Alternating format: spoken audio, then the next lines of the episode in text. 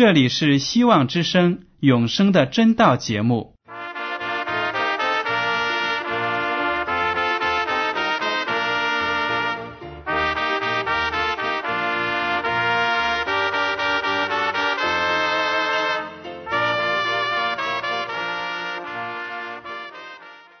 亲爱的听众朋友们，你们好，我是艾德，很高兴今天能和你们在永生的真道这个栏目中见面。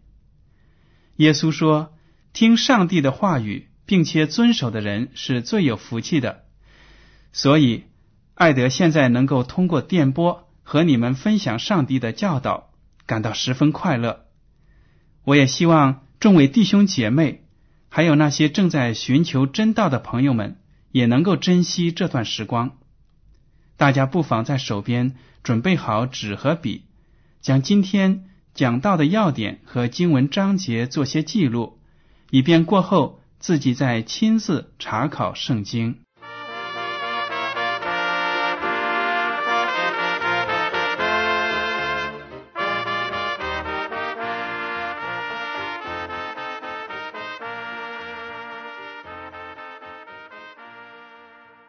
听众朋友们，今天我讲到的题目是“观天地而知上帝”。在我们生活的这个世界呢，还有很多的人都没有认识我们的创造主耶和华上帝，也没有认识我们的救主耶稣基督。也有不少的人呢，受过很好的教育，他们的知识使他们更觉得。人了不起，尽管我们的世界上呢有很多的东西，很多的谜，人的知识和能力是解不开的，但是呢，他们也看不到上帝他的伟大的存在。其实呢，如果我们真正是一个求真理、求知识的人，不管我们学什么样的科学知识，都应该把我们指向。创造主耶和华上帝，圣经的第一卷书《创世纪》第一句话就是：“起初，上帝创造天地。”这是一个非常伟大的宣言，根本没有丝毫的解释，因为上帝的存在呢，不需要任何人来证明。我们人对周围的世界认识是有限的。我们的理智没有办法证明上帝的存在，但是，并不因为我们不相信上帝的存在，上帝就不存在，不是这样的。上帝的存在不是以人的意志力为转移的，但是上帝爱世上每一个人，就好像我们的父母爱我们一样。上帝呢？赐给我们启示，要让我们通过周围的大自然、周围的事情、人类的历史来明白，上帝确确实实是这个宇宙的主宰。大概来说呢，上帝的启示可分为普遍启示，也叫普通启示或者一般启示；另一种呢，就是特殊启示，这两大类。普遍启示和特殊启示。那么，我们今天呢，就先来看一看普遍启示。上帝的普遍启示呢，又称为自然启示，是上帝借着他创造的大自然，包括我们人本身，向人类呢展示自己的爱，展示自己的伟大。为什么叫普遍启示呢？因为这类启示是人。在任何地方、任何地点，每一个人随时都可以得到圣灵的感动而领受的。那么，我们今天呢，就着重来看一看我们生存的这个宇宙，从中来体会一下上帝创造的伟大。首先，读一下诗篇第十九篇一到三节：诸天。述说上帝的荣耀，穹苍传扬他的手段。这日到那日发出言语，这夜到那夜传出知识。无言无语，也无声音可听。这里就描写了大自然的启示，可以是无言无语、没有声音的，但是宇宙、自然界中的一切都诉说着上帝的创造和上帝的智慧。刚才读过的经文说，诸天诉说上帝的荣耀，也就是说，宇宙万物都能表现出上帝的荣耀，而且连白天和黑夜这样交替进行的自然现象呢，也在说明这是上帝所创造的。的确，宇宙的浩瀚无际呢，是令人叹为观止的。打个比方说，太阳系有一颗恒星，九颗行星，还有几万个小的游星和无数的根本就数不清的流星。我们生活的这个地球呢，带着它的卫星月亮，以每秒三十公里的速度绕着太阳旋转，太阳则带着九大行星。以每年一千五百亿里的速度，在一个大轨道上绕着离太阳最近的一颗恒星，就叫昴星旋转。每转一周呢，需要几千年的时间。但是这个昴星，也就是离太阳最近的一颗恒星，又绕着不知名的一个中心在旋转，因为宇宙太大了。我们连昴星所围绕的那个中心是什么都不知道。太阳系所属的银河系的星云总质量是太阳系的两千亿倍，直径约十万光年。但银河系呢，只是一个小宇宙而已。至于宇宙究竟有多么大，宇宙之外是什么呢？我们就根本不可以想象。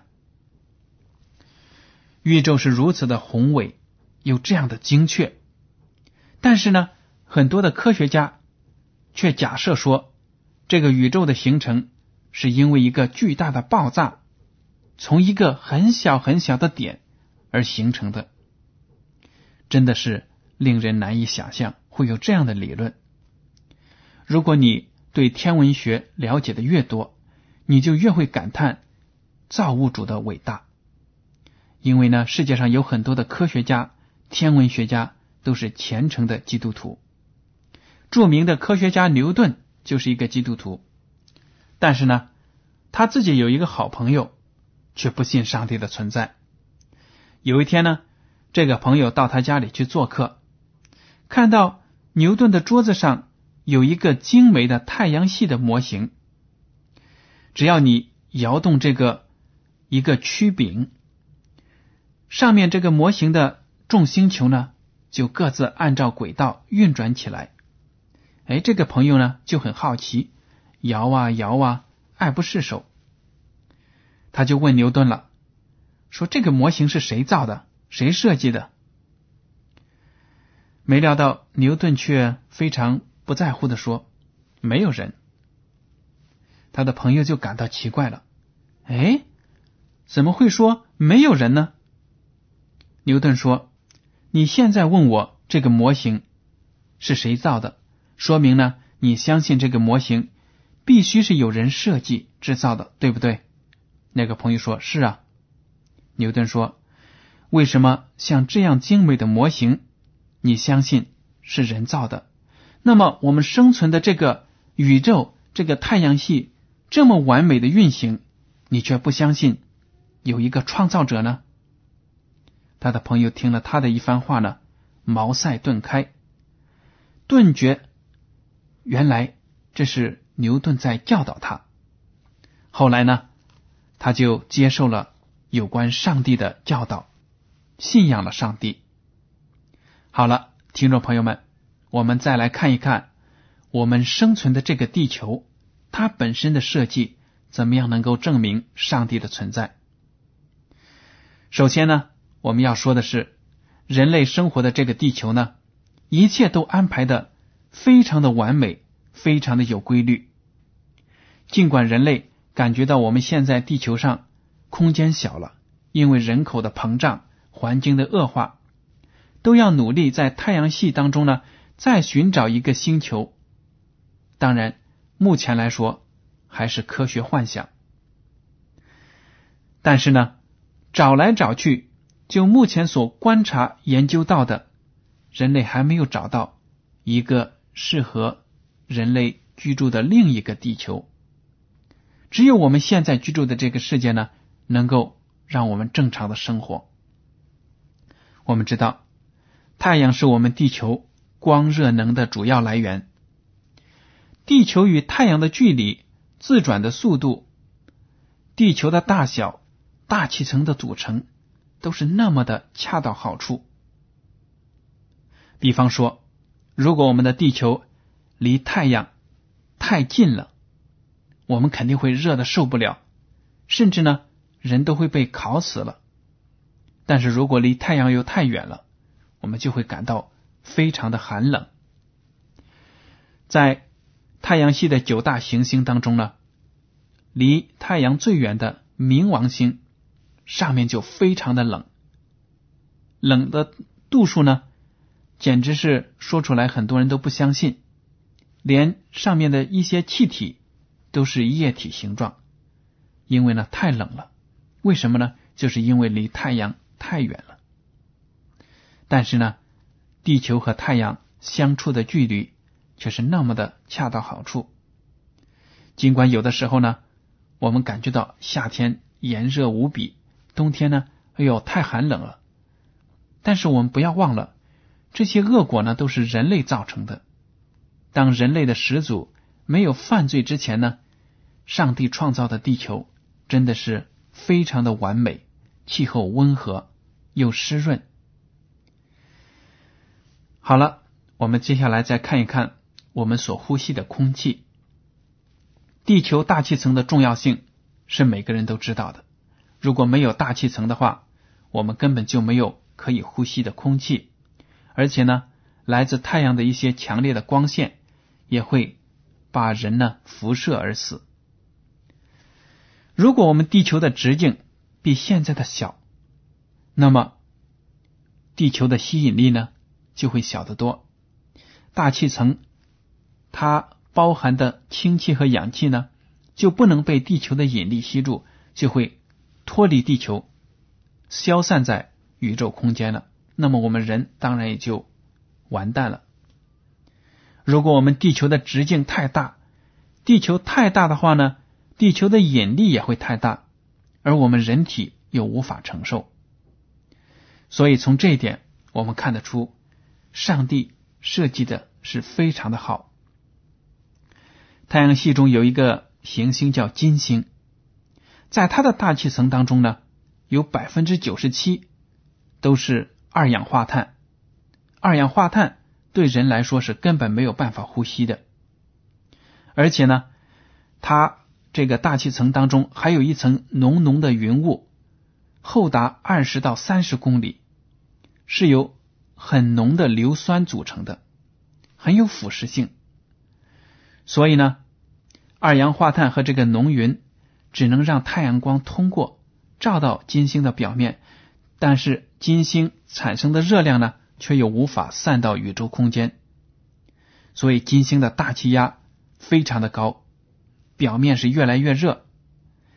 那个大气压呢，比地球的大气压要高出九十倍，就好比人要潜水到九百米以下所承受的压力，这么大的压力，就是钢铁做的身体也会粉身碎骨的。还有，我们再来看一下我们每天喝的水。人离开水超过三天呢，生命就有危险了。这个重要性呢，大家都是知道的。但是水有一个非常特别的特性，就是反膨胀。我们知道地球上的固体物质，很多物质呢都是热胀冷缩，但是当水在四摄氏度的时候呢，它的密度最大。如果温度低于四摄摄氏度呢，水反而会膨胀。这样呢，就可以解释为什么冰块总是浮在水面上。如果水也是越冷越缩，那么冰就会很重，就会往水下沉。到了冬天呢，河呀、湖啊、塘啊，还有池子啊，上上下下都被冻得结结实实的，那么水里的生物就没有办法生存了。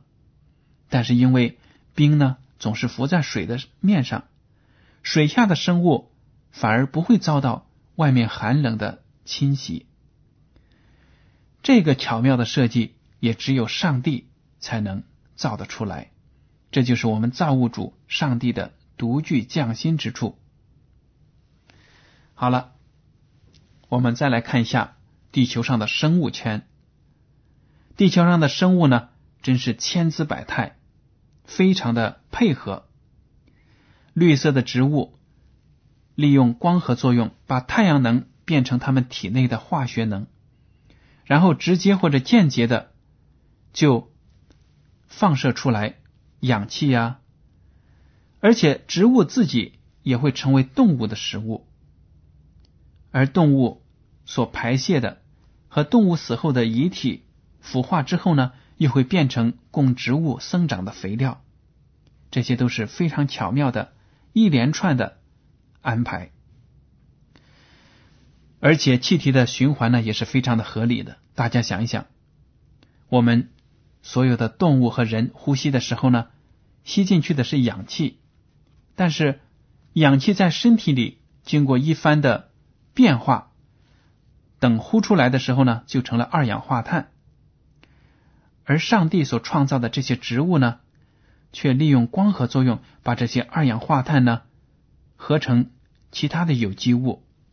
在这个同时，又通过叶上的那些孔啊，释放出氧气，正好供其他的动物和人来呼吸。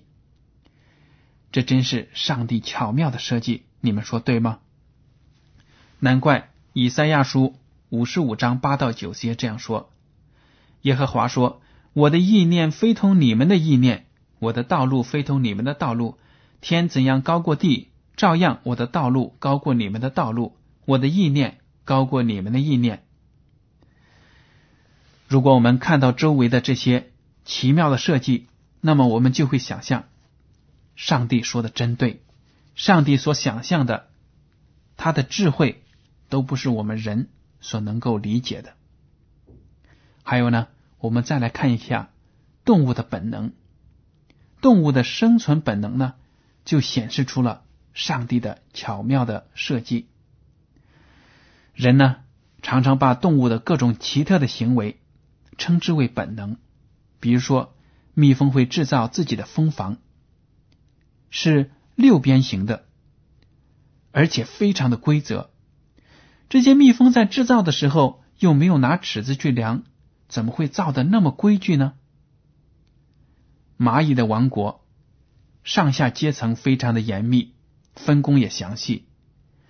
这么小小的蚂蚁，怎么有智慧把自己的社会搞得这么严密、这么团结呢？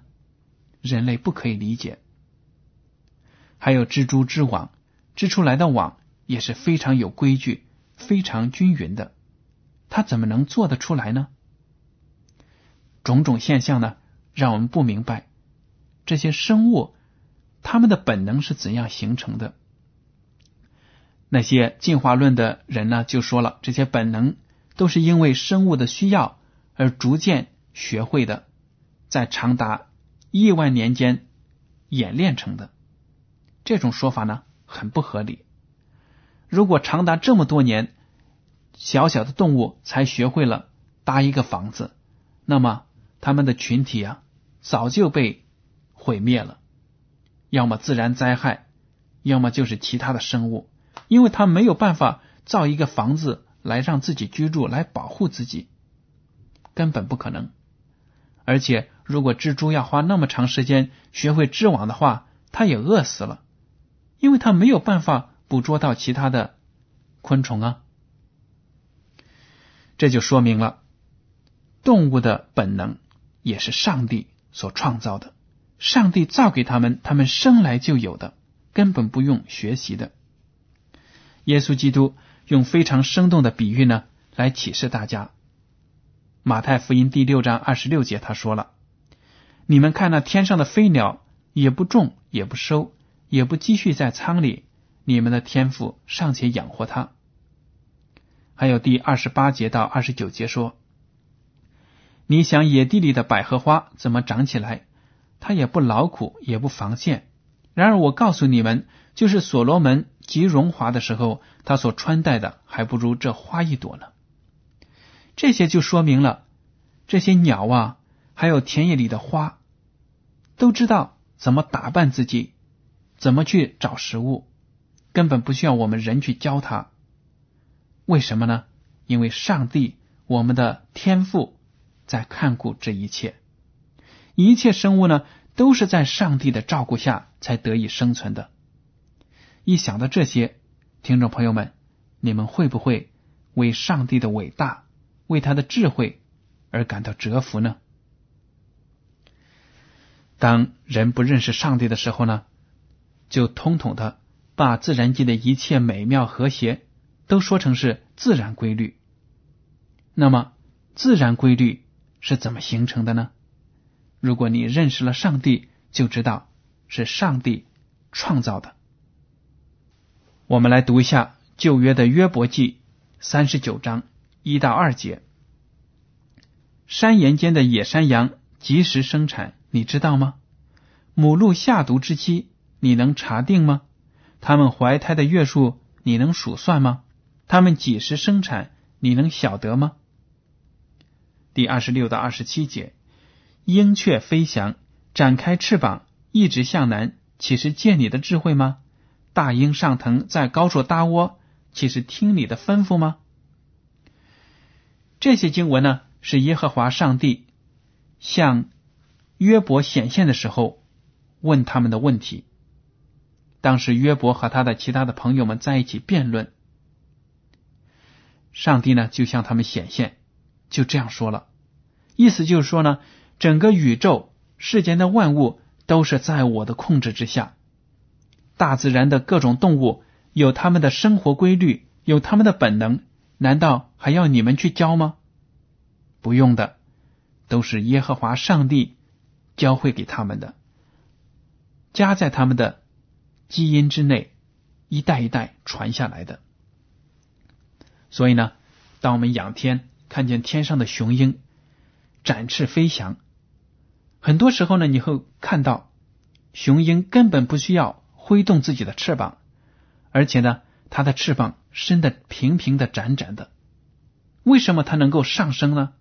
就是因为地球上的气流有上升的时候产生的风，这个老鹰呢就能够借助这个风。往上面飞呀，飘去，这就说明了鸟类的聪明。它怎么懂得去观察风向，然后又怎么样去摆动自己的身体，改变自己的形状，去更大的、更有力的利用这些风力而上升呢？这都不是人能够教的会的，连我们人都不懂得鸟儿为什么会飞得这么高。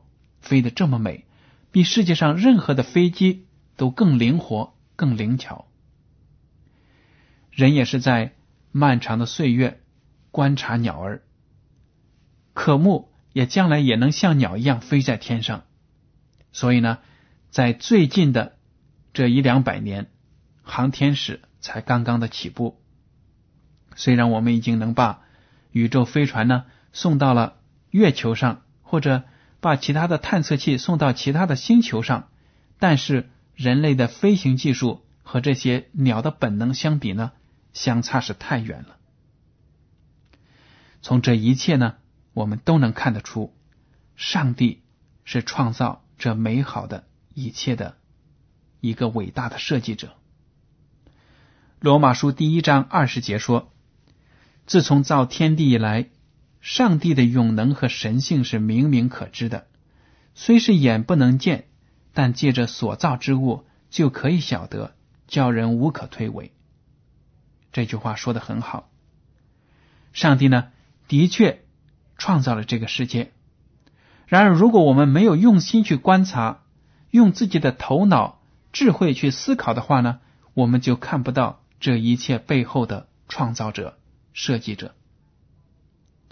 上帝因为我们人类的罪孽，不愿意跟我们面对面的谈话，所以呢，很多人说我没有见过上帝，我不知道上帝的存在。但是这不算是理由。圣经说了，没有人可以找借口、找理由推脱说不认识上帝，因为只要我们看到周围的一切，我们就知道。有上帝的存在。我再打一个比喻：假如说你和你的朋友两个人一同在沙滩上散步，两个人很开心的散步啊谈天，但是这时候你们看到在沙滩上掉了一只金表，你的朋友捡起来看一看，放在耳边又听一听，说：“哎呀。”这只表还在走呢，真的是太美了。然后他就说：“嗯，真的不知道这只表是怎么形成的。”我想啊，你听了朋友的话，你一定会非常觉得可笑，说你手里拿着一只这么美妙的表，还在怀疑是怎么形成的？难道它能从海边的岩石里跳出来吗？难道是海滩上的沙？自己形成的吗？不可能的，因为这只表有一个制造它的人，这是一个显而易见的事情。世界上任何一个美好的物品，还有发明的工具呢，都有一个发明者、创造者。同样，宇宙中这么一个美好的宇宙，各种万物的配合，也都是上帝。所创造的。好了，听众朋友们，今天的永生的真道节目呢，到此就结束了。您如果对今天的讲题有什么想法，或者对这个栏目有什么建议，可以写信给我。我的通讯地址是香港九龙中央邮政总局信箱七零九八二号，请署名给艾德。您在来信的时候呢，不必采用挂号信或者快件邮寄。因为这类信件在收发的时候都需要额外的手续，反而会减慢了通信的速度。为了让信函早日准确的到达您的手中，请用正楷字体一笔一划的书写您的名字和地址。艾德盼望着您的来信。感谢您今天的收听，愿上帝赐福你们。再见。